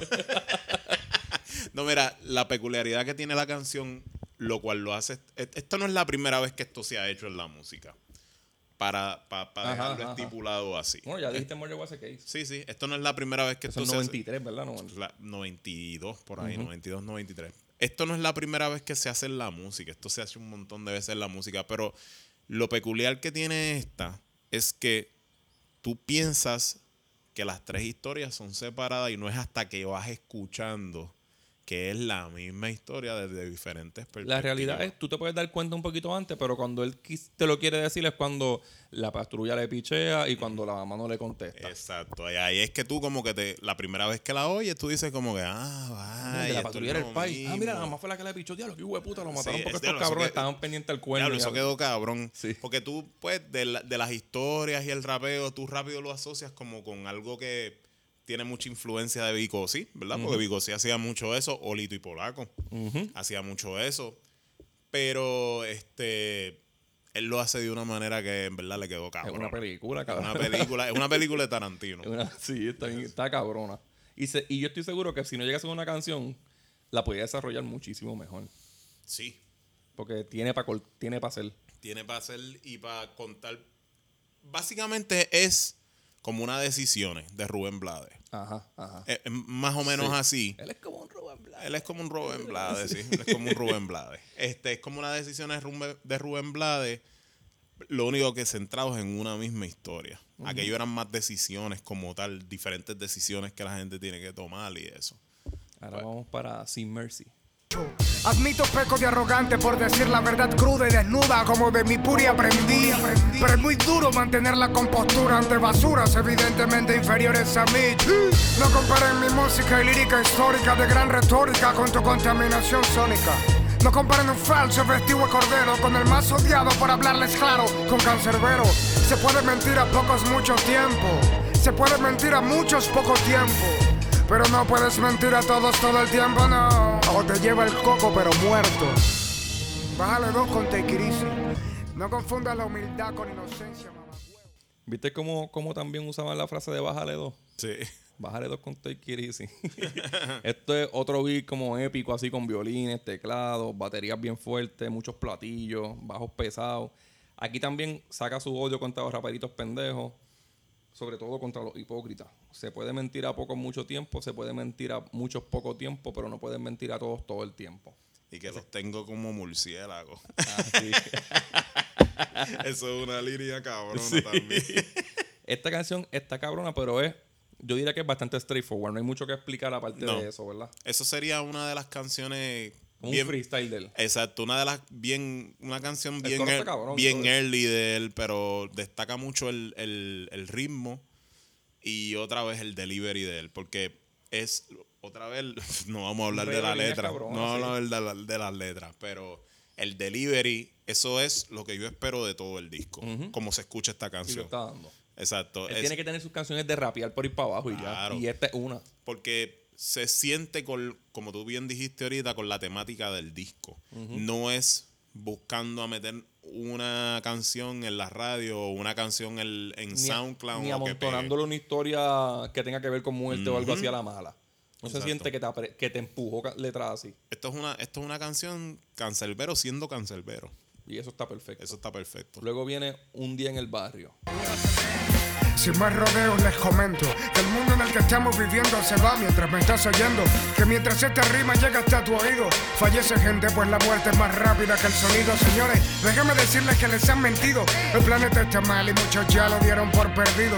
Que en algunos años seremos 9 billones ya, de los cuales 3 o más no tendrán un hogar jamás. Incluso hasta la educación de hoy en día está basada en repetir alguna vil filosofía. Estudiar importa, pero para abrir tu mentecilla que cerrada no funciona tal cual como una sombrilla. Se fue de las manos. Hay bombas bajo donde estamos que no han estallado porque alguna mano no ha deseado. Es un chiste confiar en que existe un gobernante honrado. El poder puede corromper a cualquier ser humano. Esta podemos decir que como estábamos diciendo que esto es como un emaray de bebida, este es el emaray de clima tropical. ¿verdad? Exacto. Es la, la crítica política Ujú. este, de una manera más apestada, Un poquito más oscura. más, más cruda. Este, esta es la que empieza, hay una canción que empieza, yo creo que esta, que él dice, ah, esta gente no sabe lo que yo pasé por tener tres comidas hoy. Exacto. Y este es otro de los mejores boom bap están del disco. criticando porque ahora se compra tenis. Las tenis que el sueño Antes no tenía chavos, la- ahora sí, puñeta, me las quiero ¿y- comprar. ¿Y, y qué tiene eso de malo? El sueño de todas personas es poder comprarse lo que no se compró cuando era pobre. Iba a decir algo, pero es que. es que Cancelbero odiaba a la izquierda bien cabrón. Sí, sí. Pero es porque tenía una perspectiva de pobre. Él fue bien pobre. ¿Entiendes? Para seguir siéndolo. Y en el momento en que tú empiezas a hacer un poco de dinero y te puedes comprar las cosas que de niño siempre soñaste te- tener, siempre viene un estúpido que te viene a decir a ti, ah, estás traicionando. Porque ya no eres, porque no te ves pobre, Estás cabrón. traicionando al barrio, estás traicionando. Usted no está traicionando un carajo de nadie. Cabrón, tú estás lográndolo. Tú estás teniendo, estás cumpliendo tus sueños y a la gente le molesta que tú cumplas tus sueños no. porque la mayoría de las personas no pueden llegar a cumplir sus sueños. O sea, dejen esa retórica estúpida. Eso está cabrón, eso es envidia, mano. Eso es envidia, eso no es más nada. Cancelbero aquí hace una crítica social a la prensa, al gobierno y a toda la media en general del mundo. Habla del hambre, del racismo, del capitalismo. Todo lo que tiene jodido el mundo. Sí, él dice, Y los Todo- extremos, los extremos, en general los extremos. sí, ajá. Lo que tiene jodido al mundo. Él dice, todo está preparado y previamente pagado y, compra y comprador. Abran los ojos, estamos hipnotizados con juegos, con porno, con la violencia y, con- y sus contornos. No quieren que pensemos en otra cosa que no sea morbo. Eso es exactamente Twitter, Es cabrón. que, eh, o sea, lo A que- la- ¿Tú te has dado cuenta que a estas personas que les gusta protestar y que están con, a favor, que se pasan defendiendo a la minoría, les encantan noticias de violación? nunca han sido minorías. Nunca La, la- eso, un cojón. la gran mayoría de las personas que aman las minorías nunca han sido minorías. Y, no, y nos ven a nosotros como si nosotros fuéramos empanadillas en una vitrina. Cabrón, les ¿Entiendes? Ah, son buenas, mira para allá, qué buenas son. Ah, vamos a rodearnos de ellas. Cabrón, tú no, es, tú no sabes lo que es vivir en, en- en precariedad con, con- con el dinero limitado. Deja de estar hablando estupideces porque lo leíste en un estudio. Eso ¿Entiendes? es, le- es muy huele bicho. Básicamente, lo que Cancelbero dice ahí que es que los extremos son malos. Desde donde vengan, yo puedo aceptarte muchas cosas buenas que tiene el socialismo y muchas cosas buenas que tiene el capitalismo, como ambos tienen muchas cosas malas. El que a nosotros nos hayan implementado por el extremismo cosas malas de ambos lados no significa que no son dos pensamientos que son válidos. Lo que pasa es que la gente otra vez se recarga de ese extremismo otra vez y empiezan a denotar lo que aquel le ha hecho mal. El, el contrario dice lo que ellos han hecho mal en los otros países y eso es lo que termina jodiéndonos porque nos termina autocancelando a todos. ¿Entiendes? O sea, deje- eh, la gente tiene que aprender a dejar de coger extremos. Sí, cabrón. Tú puedes ser un jodido cabrón ser humano y sentarte a analizar las Cabrón, cosas. Cabrón, la gente tiene que empezar a dejar de coger las cosas tan a pecho. De verdad. Sí, sí. Cabrón, si tú quieres vivir, tú tienes. Cuando tú, da- cuando tú te das cuenta, por ejemplo, tú llegas a los cuarenta y pico años y tú te das cuenta que no estás viviendo porque estás tan- demasiado preocupado, va- perdiste la vida ya, puñeta. Hay, hay- yo he visto nenas en Twitter, porque realmente son nenas, que están todos los días con un dolor cabrón porque esto es una colonia. O sea, Y no lo va a dejar de ser. Spoiler alert. Cabrona, tienes que vivir. Sácate eso de la mente o tú múdate, tú vive tienes- en otro país tú feliz. tienes que maximizar tu realidad. Si no te Lo hace feliz que- eso, Bu- múdate. busca maximizar tu realidad lo más que pueda. Tú puedes seguir luchando tu lucha toda la vida, eso no tiene ningún problema. Pero tú no te puedes llevar al pecho una batalla que no está en tus manos ganar. O te sea, vas a levantar todos los días con dolor de cabeza con algo que tú no puedes hacer un bicho a, por, y a- cambiarlo. y a la misma vez te estás dejando tuliar del poder que es el que te tiene jodido a ti ahora mismo. Los otros días Ada Torres Toro dijo una estupidez por Twitter de que hay artistas que a nosotros nos alivian el infierno que vivimos, infierno que tú vives, cabrona. Si tú te has casado Ah, con sí. millonarios Nosotros nada nosotros le contestamos los dos. Sí, si tú te has casado con millonarios nada más, tú has vivido cómoda toda tu vida. sí, ¿De o sea, qué carajo tú hablas? cabrón. ¿Qué infierno, cabrona? Así son la mayoría de los que hablan así. Entonces, ellos se olvidan que esta gente son el poder que es la bota que ejerce contra nosotros, porque ellos son los que dominan la opinión pública para el lado que les convenga. So, ellos son parte de ese poder. Y entonces, cuando dicen algo que les gusta, empiezan a aplaudirlo. No, esos cabrones no los aplaudan. Yo he visto en, yo he visto en las redes sociales a gente diciendo que tienen una guerra contra la clase trabajadora de Puerto Rico Y no trabajan, y en cabrón. su vida no han hecho cinco días de vacaciones, Sí, cabrón. cabrón. Sí, eso es una estupidez. Por eso es que yo no creo en nada de eso, cabrón. A mí no me importa la política ni ningún cabrón. Yo, No, no. Yo, yo prefiero vivir sin nada de eso en La mi mente. mira, cabrón, la política es el arte de joder a la gente. Cabrón, Sí. tú pierdes más, eso es una prisión, cabrón. Tú pierdes más de la mitad de tu vida insertado en esa mierda. Y tú llegas Y no logran a los cincuenta y pico, sesenta y pico y no has logrado un bicho, cabrón. No. Lo que hace, lo único que hace la política es desilusionarte. Y si no, pues que le pregunten a los independentistas estos días. ¿Qué, ha- qué ha pasado con su partido? Pues, que lo- ¿Verdad que ninguno vale nada? solamente ha logrado lo que han logrado los demás, desilusionarnos. Sí. y lo que van a seguir haciendo.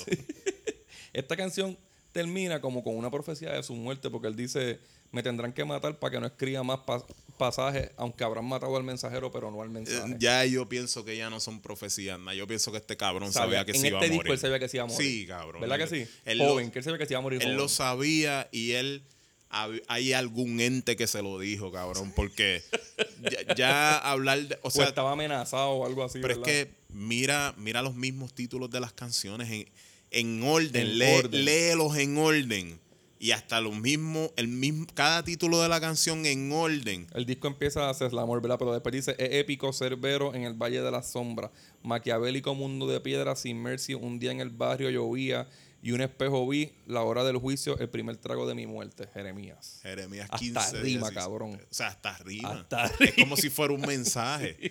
Por eso es que yo te digo que para mí un ente le reveló que ese cabrón se iba a morir. Y eso fue lo que escupió en ese disco. O sea, ya para mí ya no son ni profecías ni chivo, cabrón. Eso no puede ser tanto jodido chivo. Canción tan... tra- No puede ser. Canción tras canción, cabrón. Vamos, ahora vamos para llovía. Benito se la está andando con Fernando. Ya tiene 18 y es súper valiente. Con un peine largo se está desplazando y no hay CR que lo haga ver que por ahí está la muerte. Fernando es quien lleva el volante en el barrio. Su merca se vende como pan caliente. Y esta noche van para donde los del callejón contrario a saltar un par de cuentas pendientes. Ventanas oscuras, conciencia oscura, noche oscura. Benito apunta al traidor de repente. Órdenes claras y pa' poner todas las cuentas claras. Le clavan al traidor dos en la frente. Y la sangre llovía, llovía, llovía. Y la paz se. Cabrón, cada vez que yo vengo de Cagua Ajá. y Nelly me pregunta cómo te fue, y yo le digo, y las balas llovían, llovían, llovían. Siempre lo siente yéndote. Hacho, cabrón, no hay un solo día que yo no vaya para tu casa y no se forme un tiroteo, cabrón. Gracias a Dios que siempre me acogió en tu casa. Este empieza con una, obviamente con una lluvia y un pianito bien triste. Cancelbero entra con la batería. Esta canción es una crítica a la criminalidad de su país. Cuenta como en el bajo mundo nunca ganas. Y se va como en un storytelling explicando el rise and fall de Benito en la calle. Exacto. Este, como se une a Fernando, matan a la competencia, reinan en los puntos de... Yo estoy seguro que esta historia se ha escrito bastantes veces antes. Es la misma historia que se ha De hecho mil de- veces de la de la de Vico C, de las canciones, Ajá. del rap. Que- Otra vez, eh, lo importante es el delivery. Sí. Cancelbero siempre encuentra maneras ingeniosas de cómo hacer el delivery de la canción. Y, por ejemplo, cuando dice, y la sangre llovía, llovía, llovía, Ajá. eso es una manera bien brillante de cómo hacer un coro. Porque- Es Raining Blood, cabrón. Sí, sí, cabrón, porque es que como que le da un toque diferente a todo lo demás que tú has escuchado. Ujú. ¿Entiendes? Y cuando, cuando piensas que viven sin enemigos porque mataron a la competencia, se le meten en casa a la mamá de Benito y le dan 29 tiros. Y ahí es que dice que las balas llovían. En los, en los primeros coros se, se convirtieron después en lágrimas. ¿Estará Cancelbero eh, profetizando la muerte de, de Benito, de Bad Bunny? Dios quiera. o si no, nosotros. tú ¿sabes Ah, que aquí- cabrón, dijiste que te cagabas en Dios en los aviones, pero Dios ahora quiera, viste ¿verdad? Dios quiera. Dios quiera. Te cogí. Todos los ateos caen. Todos los ateos Todos caen, cabrón, todos. Ahora viene y en un espejo vi. La historia de la que hablamos dice así. Hay un niño en Venezuela que creció como cualquiera jugando en calles y aceras sin mucha preocupación. Es fácil para los niños que de cualquier forma juegan sin pensar que el mundo afuera fue creado para el león. Riéndose pasa el tiempo jugando al vida sin el hambre hasta que vas comprendiendo la difícil situación. Cuando ves un niño afuera jugando con su Nintendo viendo como sus dos padres son como en televisión. No pelean, se abrazan tiempo con el niño, pasan comunicación, enlazan, se dicen frases de amor. Hay un chamo en Venezuela que poco a poco comprende que la vida es diferente y que pudiera ser mejor. El niño que ya ha crecido por capricho del destino recorrió mucho camino, vive solo con rencor. Nada sueña ni dormido, no confía ni en sus amigos porque sabe que el camino fue creado para el león. Y con una coraza va, va, va. Y todo blanco y negro ve, ve, ve. En un espejo un día lo vi y me dijo con su voz, ¿qué tal es verte? Ahí Cancelbero nos enseña que el estilo cuadradito todavía Le funciona. queda cabrón, ¿verdad? Todavía funciona. Lo, lo- único que tú tienes que tener el ingenio para traerlo. Pero es como, como dijo Teguan. Alguien que rapea con su estilo es alguien que nunca pierde la clave, como el sonero que nunca pierde la clave. Claro. Él no tiene que cambiar su estilo. Porque Residente le decía que él sonaba cuadrado. Ajá. Pero tú no sabes sonar cuadrado. Sí, ni ahí entras, cabrón. ¿Entiendes? Ya aquí el disco yo siento que está muy cargado y los temas se van poniendo como que un poquito más drenantes. Eh, la pista así mismo lo dice con los violines y un hip hop más movidito. Pero sigue apretando. Y eso es bien raro en este tipo de Sí, discos. sí. O sea, que cada tema sigue apretando y sigue apretando más en el Que se supone que aquí se ponga flojo. Exacto, en el contenido. Porque, puñetas, nadie tiene tantas balas. Él habla de cómo, de cómo va creciendo ignorante, jugando en la calle, viendo cómo sus padres se quieren, y luego habla de que en su adolescencia vivía solo con su papá porque su mamá se murió, al hermano lo mataron y nunca le preguntaron si le dolió, pero, le- pero fue mucho. Sí, porque esa es la perspectiva de todo el mundo. O sea, tu vida cuando tú eres un niño, un niño pequeño, esa es la, esa es la parte de tu vida que tú más recuerdas y, es, y esa es la parte de tu vida más corta. Mira qué cosa más, más cabrona. Tú no pasas tantos años siendo un niño. ¿Qué tú pasas? ¿10, 11 años? Esa es la vida de niño. Esa es la, esa es la vida que más recuerda a la gente porque es una Porque los etapa... primeros cuatro casi no los recuerda. Y, y la etapa, exacto. Y es una etapa como que bien pura y tú tienes una perspectiva de mundo donde tú ves todo, que es casi todo perfecto. Una vez tú vas creciendo, tú empiezas a ver que las cosas empiezan a cambiar, la familia empieza a cambiar, la estructura de todo empieza a cambiar.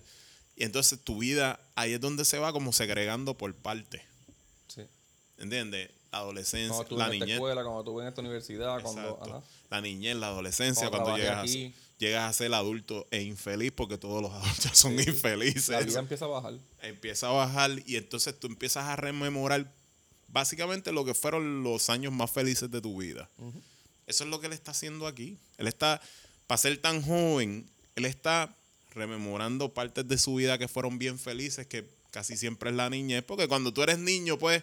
Eres inocente. ¿no? Y a ti no te importa nada, cabrón. A ti te dan un hot dog y un refresco. Tú te La pones a ver el muñequito y para ti eso está, está cabrón. ¿Entiendes? ¿Sabes? tú, tú no sabes de chavo, tú no sabes de problemas, tú no sabes que a lo mejor tus pais están sufriendo porque no pueden pagar la luz, no pueden pagar el agua y tú estás ajeno a todo eso. ¿Entiendes? El, el tercer beso es más cabrón porque dice que se sentó en un banquito para darse un tiro y un ciego le dijo que viera la vida diferente y verá que es mejor. Un ciego. Un ciego, cabrón. eso, eso, eso da a uno para qué aprender. Pero yo te digo una cosa, papi. Hay veces que tú coges el, ej- el ejemplo de donde menos tú te esperas. Porque yo tengo un pana que tuvo una situación con su novia en donde él estaba ciego ya por completo, porque ella, pues, tú sabes, lo traicionó. Ella, ella, ella se fue con otro tipo, con, a cuesta de los chavos de él. Básicamente lo cogió de pendejo. Después que él se sacrificó y se sacrificó bien cabrón. Él dejó de ser él para resolverle todo a ella. Él quedó mal en el trabajo. Él se pasaba yéndose del trabajo para resolverle cosas a ella. O sea, él se descuidó él por completo. Y, eh, y le pagó así. Y él estaba en un punto que, que él se cegó bien cabrón. Y él estaba ya. Que la intención que tenía era que los iba a matar a los dos. Así estaba. Yo, yo creo que peor. Yo creo que peor. Pues él siempre me cuenta que él fue al supermercado y de la nada me dice, Luis, de la nada. Cuando te digo de la nada, te digo de la nada. Yo estoy cogiendo así lo que estoy buscando y ese señor se me acerca y me dice, todo eso que tú estás pensando que vas a hacer, no lo hagas te vas a joder tu vida. Así, sin conocerlo ni nada, le digo, te vas a joder tu vida. ¿Y para qué tú vas a joder tu vida por lo que no sirve? Y siguió andando. Como si no hubiera hablado con nadie. O sea, eso está cabrón. Eso está cabrón. Eso te pone a pensar. Hay veces que tú quieres tener la mente más lógica que hay en el mundo, pero hay veces que cosas te pasan que te ponen a pensar, ¿entiendes? Porque, ¿sabes lo que es que tú estás parado aquí ahora mismo y viene una persona y te dice cualquier cosa y de momento sigue andando como si no te conociera? Está cabrón. Ahora viene la hora del juicio. La mano para arriba, aquí todo el mundo. Mira, esto es para que lo baile brincando. Esta mierda se baila brincando. Esto es para que proteste brincando. Esto es para que brava. Esto es para que brava. Esta mierda se baila brincando. Esto es para que lo escuche brincando. Esto es para que proteste brincando. Esto es para que brava. Tengo ya rato metido en esto del rap y aprendido por los vividos que yo soy mi peor enemigo, no tengo beef. Se trata de Tyrone contra mí, aunque por supuesto varios quieren mi puesto por ahí. Si te cuento lo que yo vi mientras soñaba la vez pasada, tú pensarás que tengo la razón extraviada y con razón, pues en el sueño yo me encontraba con un señor que precio por mi alma ofertaba, me preguntaba si quiero dinero, joyas, mujeres, carros, último modelo y todo lo que todos quieren, pero espere. Dije con gesto sencillo, sé que esto no es real porque no suelo negociar cigarrillos. En esta que yo siento que es donde más suena Risa, donde más suena Wu-Tang, eh, para, es un tema como libre de cancerbero como para pompearnos. Es un juicio. Es Ajá, como, es como si tú estuvieras resumiendo tu vida, lo que ha pasado y lo que viene. Y es como un, es como un tablero de expresión pública. de quién es él. Le, le sigue tirando a la industria, al rapero comercial, de los que eran sus amigos y ahora lo envidian porque lo logró. Y todo lo que mencionó como tal en el Seslamort, ¿verdad? La envidia, todo eso lo da como historias de cada cosa. Exacto. Eh, Todavía tiene un toque como que, que, que la edad. sí, Se nota la edad. sí. Porque generalmente cuando tú eres más adulto, ya tú no vas tocando muchos temas como de la envidia y esa mierda, a menos que no seas un, Sí, cabrón. un, un- un- un- un viejo con mente de niño atrapada. O sea, Fulano te envidia, fulano te envidia. sí. Hacho, es que, como decía Tito cuando estaba con Tito y esto, hacho, es que me tienen envidia. envidia. El- hay una línea que está bien hijo de puta que dice, estoy rodeado de envidia tanta que ya no se aguanta y se oculta como cuando se masturba tu madre santa. Sí, cabrón. Ahora vamos, vamos Eso para la se, otra. eso se nota la edad, se nota la Sí. edad. Y, ¿sabes? y otra vez, no estamos diciendo que está mal. Para la edad está bien. Este. Sí se oye un poquito repetitiva porque en un disco tan largo, cuando ya tú hablas el mismo tema, aunque el delivery esté cabrón y la letra esté cabrona y la pista esté cabrona, pues como quiera que sea el tema, se empieza a autorrepetir. Es buena canción, pero no hacía falta. Exacto, ya, ya en un disco tan cargado, como que no hacía falta. Y a lo mejor hubiese quedado, o hubiese sido el hit de, de- de otro De disco, de, cualquier otro disco. Cancerbero. Hay muchísimos raperos buenos que no tienen canciones así. Exacto. Luego de esto viene un palote que se llama El Primer Trago. El primer trago para el suelo y una mirada para el cielo. Un año más sin ti físicamente, pero en mi mente siempre no sabes cuánto te quiero. Y no se muere quien se va, solo se muere el que se olvida. Al fin y al cabo la muerte va tan segura de ganar. A veces pienso que las fechas en donde la fiesta aparecen en cada esquinita por doquier. Fueron todas hechas para dar tristeza a personas que no pueden olvidar un ser. Y en los cumpleaños, y en las navidades, y en los carnavales, yo pensándote. Entre todos ríen, entre todos bailan, yo tomando de tu foto recordándote. Pero estoy consciente que tú no habrías querido verme así. Hoy tengo nudo en la garganta cada vez que te recuerdo aquí. Ay, Si alguien conoce el número del más allá, hágamelo saber para poder llamar a quien no está, aunque sea un momentico, por un minutico, para calmar este vacío infinito, triste y. Aquí llegamos a la canción más triste del disco, ¿verdad? y una de las canciones más tristes ever. Ajá. Esto es dedicado a los muertos, puede ser directamente a su madre, como a su hermano, como a todos los cercanos que han muerto en general, pero Y- parece a su mamá. Y es una canción que fácilmente cualquiera se identifica con Sí, ella. se puede dedicar bien fácil, como que Sí, cualquier, en un aniversario o algo de una... cualquier persona que haya perdido un ser querido bien cercano. El cabrón juzga al creador de las fiestas porque son creadas para no poder, para no poder olvidar esos recuerdos de las personas que ya no están. Y, es verdad, y es verdad porque una muerte así cuando más duele es en esos momentos especiales, en la Navidad, en Acción de Gracia. Y pues, de verdad que es una, es una canción que fácilmente cualquiera puede cliquear con ella. Porque yo creo que en algún grado más alto o más bajo, a todos nos ha pasado.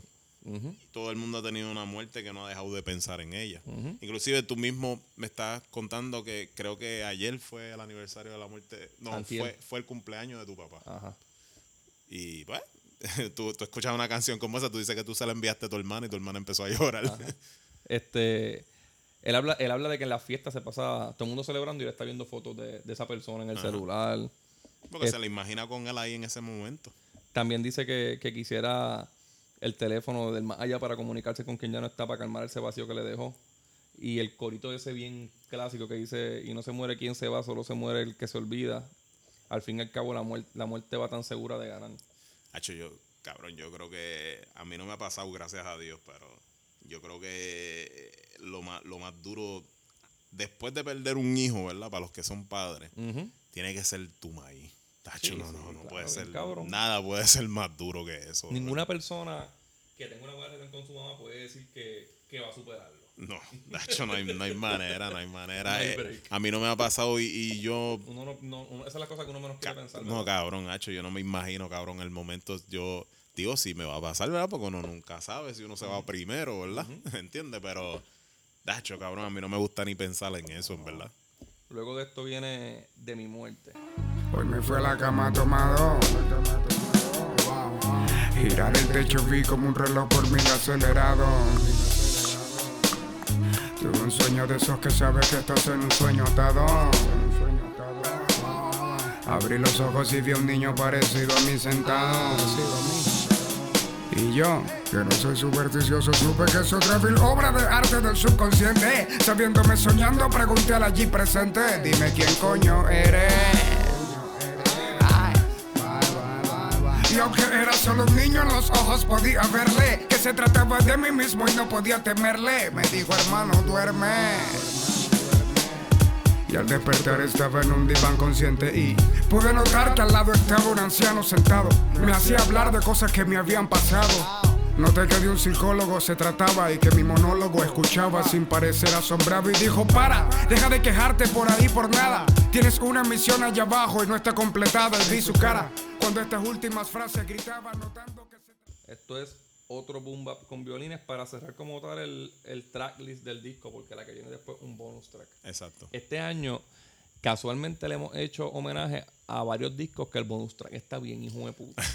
No voy a hablar de bonus track todavía, pero cuando reseñamos el de Machine Head de Deep Purple, el bonus track es la hostia, el de Uriah Heep de, de Demons and Wizards, el bonus track es la hostia, y el de aquí es la pendeja. Eso es así. Pero de mi muerte es Cancelbero contando la historia de estar ebrio, acostarse a dormir y tiene un, entra en un sueño lúcido. En ese sueño se encuentra con un niño que termina siendo él y le empieza a dar consejos de todo lo que debe de, de hacer y lo que debe de hablar en las canciones. Eh, le dice que debe dejar de preocuparle. Todas esas cosas que, que él está, que lo tienen preocupado, le dice que las deje de hacer. Es como un reality check. Es como Ajá. cuando tú, tú mismo te das un reality check de, como quien dice, yo esperaba más de ti, cabrón. O sea, todas las cosas que tú decías que ibas a hacer, Estás no, contradicho como que vale no las estás haciendo. O sea, Entonces al final se despierta, pero está en el ataúd. Y viste, el, el disco termina muerto, como que dice, porque si pensamos que esta es la última canción, ujú. Ya, ya había muerto y ve a todos en el funeral. Y se alegra de que, de que logró hablarle todo lo que le pidió el niño en, en la vida. es como el cuento, es como, digo, no, no voy, él no lo menciona ni nada de eso, pero esto es como el, el libro de la mortajada, de que ella murió y ella estaba en la tumba y ella veía a todas las personas que fueron a su funeral y empezaba a hacer las historias de cada uno de ellos, quién no se llevaba con ella, quién estaban ahí por la hipocresía, todas esas cosas. Luego de esta viene, ya que estamos hablando de hipocresía, Jeremías 17.5. Este es para ti, para ti tú que me traicionaste a mí, me das la mano, con tu cara yo no fui. Y yo inocente te la di porque todavía no sabía que tu risita venía, con la fecha ya vencía. Esta canción no es para nadie que no tenga ganas de matar a alguien por falso coño a su madre. Otra mano con puñal en mi dorsal, mano de un tal carnal, hermano que mi mano solía estrechar. Está cabrón porque esta canción es la más odio que tiene y si vieran la cara de Luis cuando la escucha, una felicidad, cabrón. Sí, cabrón, porque no hay una canción que me describa a mí más. Sí, cabrón, yo, yo en verdad, yo, yo conozco todo lo malo mío y lo abrazo. Se ve bien contento. Sí, cabrón. cabrón. Sí, cabrón, yo, yo soy una persona que en verdad, yo, yo soy bien rencoroso. Y esto es Yo- rencor y odio. Esto Sí, es y en eso su es, ba- máxima expresión. eso es básicamente, eso es una canción del rencor. Esto es una tiradera. Se rumora que es a Little Supa. Él aclaró en sus redes que no es para Little Supa, ni para nadie de básicos, ni para ningún cantante. Pero yo digo que es para Little Supa. ¿Tú crees que es para él? Sí, el rumor es que supuestamente Little Supa se tiró una, una jeva de él. Ajá. Y ellos eran súper panitas. Él empezó a rapear con Little Supa. Este, y voy a explicar más o menos por qué. Este fue el cuarto video, aunque no lo contaron como un single por ser bonus track. Hablando de un pana de de un, pana ex de él, pana de es un pana de él. Aunque Cancelbero pues llegó a aclararlo, yo digo que él. Él, un año antes, había salido un sencillo que se escucha esta canción. Él era como que medio tiritápate. Sí, sí. Fíjate, que yo ah, digo que al principio eso es como que... A- ahora se las voy a volver a dar a Tupac. Porque Tupac decía, no, yo sí yo la hice para ella. gritado, puñeta, cabrón. que se Él se le paró al frente a NASA a gritarle. Exacto. Pues ante- antes, un año antes de este disco, esta canción había salido como en un demo por ahí que se escucha mucho más apestado. Ok. Este. Y, y despidiendo la canción dice: Y no me digas Catire que para ti soy cancelbero. Ok. En la del disco dice: No me llames tu hermano que para ti soy cancelbero. Ok. Little Supa le dice Catire, Ok. que es de Cancelbero y Tyrone. En Ok. todos los aniversarios de la muerte de Cancelbero, Little Supa sube como un post note, un post-it, que dice Catire. Y pues quizás le quitó eso para que no dijeran que es para él. Después dice, yo en verdad por eso no, no es que yo pienso que es para Little Supa, sino que cada línea es bastante directa, sobre todo cuando dice que le sabe a culo el flow y las habilidades. Cosa Ajá. que Little Supa siempre quiere demostrarte, que sabe meterle a muchos géneros diferentes. Que él es tosco y no le salen rimas que no sean reales. Se Y dice... que se vaya para el carajo el estilo también. Ajá, y la cultura. Y la cultura para el carajo también. La canción empieza diciendo. Muy bien. Y todo el mundo se va para el todo el carajo mundo, también. mandando pa'l carajo, gente. Perros perros tratando de invadir mi propiedad privada mientras dormía buscando robar mis hembras, mis reales y mi comida. Este. Y Jeremías, mi comía. y mi comida. No mi comía, Ajá. mi comía. Jeremías 17.5 es el versículo que dice: Maldita es el hombre que confía en otro hombre. Y esto es una. Que es la realidad más real del mundo real, realísimo, cabrón. Esa es la verdad. Esto es una obra literaria de la hipocresía. Cabrón, yo soy literalmente Jan Nicholson en Anger Management. ¿Tú has visto ese GIF? Que le sale así. Yo cada vez que yo escucho esa canción, yo voy haciendo Todo. as- así. Estaba así, cabrón, Sí. cuando la puse. Este, Dice, mi brazo me dice que el amor me, me llevará lejos, pero el odio me enseñó a, a ser un lince, nunca un pendejo. Como dijimos ahorita, él no suele hablar mucho malo, pero cuando lo hace es cuando tiene que Y tira hacerlo. una línea del chavo de que la venganza mata el alma y la envenena. Ajá. Pero cuando se trata de qué? de traición. Sí, va- vale, la pena. Al final dice, Dios no puede duplica- duplicarme lo que pienso cuando te observo porque más de una vez no puedo entrar al infierno. Tacho, cabrón, dímelo. I feel you, bro. Vamos a entrarle al puño al que tú. Tacho, cabrón, demasiado. se dice que, que en contestación a despierta el supo cuando dijo, ojalá y Dios te multiplique lo que piensas de mí. Que eso es una línea bastante común, ¿verdad? Eso no Sí. es que sea una línea de él. Este, no es que esto sea una tiradera de Supa, es que fácil es la mejor tiradera en español. Fácil. Yo, yo pienso que si la gente cree que son las de Residente, están bien lejos de aquí. No, tacho. Las de Tempo y, y Liti Polaco están lejos de aquí. Hay, hay, Lo más cerca está Juan y TNT. hay un tiebreaker del por qué nosotros no creemos que esta es la mejor canción del disco. Ajá, el tiebreaker. ¿Por qué, por qué tú piensas? Porque para mí las mejores canciones de este disco son esta y Mundo de Mundo de Piedra. Y quizás el Tesla Amor. Pero nosotros nos íbamos inclinando por, por Jeremías 17.5. Por el odio, porque nos Por el identificamos odio, porque ese- nos identificamos bien cabrón. Pero tiene un tiebreaker es que esta canción menciona Tempo. Hace una referencia a Tempo. Hace una referencia a Tempo y tú sabes, como que a él le gusta Tempo y ya por eso automáticamente para mi mundo de piedra es mejor.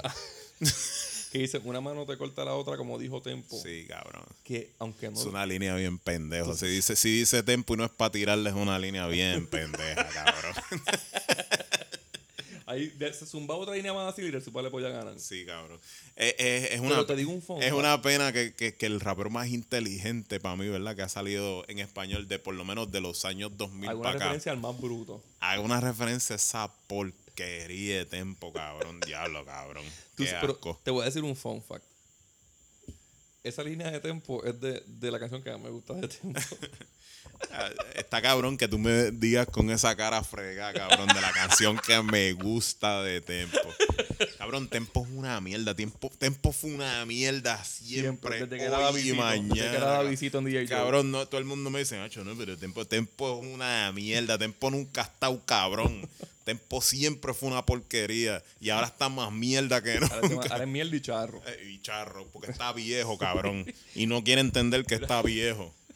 Mira, a este disco tú- se le da rating. Si le voy a dar un 10 de 10, este, debería darle un 9.8 de 10 porque mencionó a Tempo, cabrón. A tempo. Pero ya que se murió, le voy a dar un 10 de 10 por respeto. Porque cabrón. pagó, pagó con su vida mencionar a tempo. Pagó con su vida mencionar esa mierda. No, un día, un día, porque que realmente está, si no es el mejor disco de hip hop en Latinoamérica, es top 3 obligado. Y por favor, las personas que estén envueltas en la carrera de Cancerbero, yo no sé si, bueno, yo sé que están en bochinche y todas esas cosas, pero qué sé yo, hagan algo por tirar esto en LP. O sea, 300 porque no, no- no lo van a comprar más de eso. el, el- el mundo el mundo se merece tener por lo menos estos dos viniles de Bien Cancerbero. cabrón. De verdad. Este, Hagan un, hagan un boxecito. Claro, cabrón. Los dos ahí bien chévere y se lo vamos a agradecer eternamente. Y Cancerbero no se los va a agradecer porque Pero, pero hablamos con él cuando lo veamos. Pero- Quizás nos encontramos en el mismo sitio. a lo mejor está batallando con el diablo todavía allí. Mira, este, nos fuimos. Nos ¿Dónde te fuimos. leen? En LG Roena, En Twitter, a mí, Hotax en Twitter, Acorde y Rimas Twitter y Facebook, Acorde Rimas Instagram. Estamos en Cinta en Twitter, en Cinta Podcast en Twitter. Estamos en Patreon como Acorde y Rimas. y no se olviden de chequear la página más cómica de Twitter ahora mismo que es Pip Tu- Tuiteando. o sea, es la más graciosa de todas. Nos fuimos. Que te perdone Cristo si existe. Porque si por mí puedo cantar esto mientras meo tu tumba triste. Que suba la mano el que no crea en nadie. Y si nadie la sube, la subo yo. Ojalá te mueras, antiguo compadre, y nos veamos en el infierno para volverte a matar yo.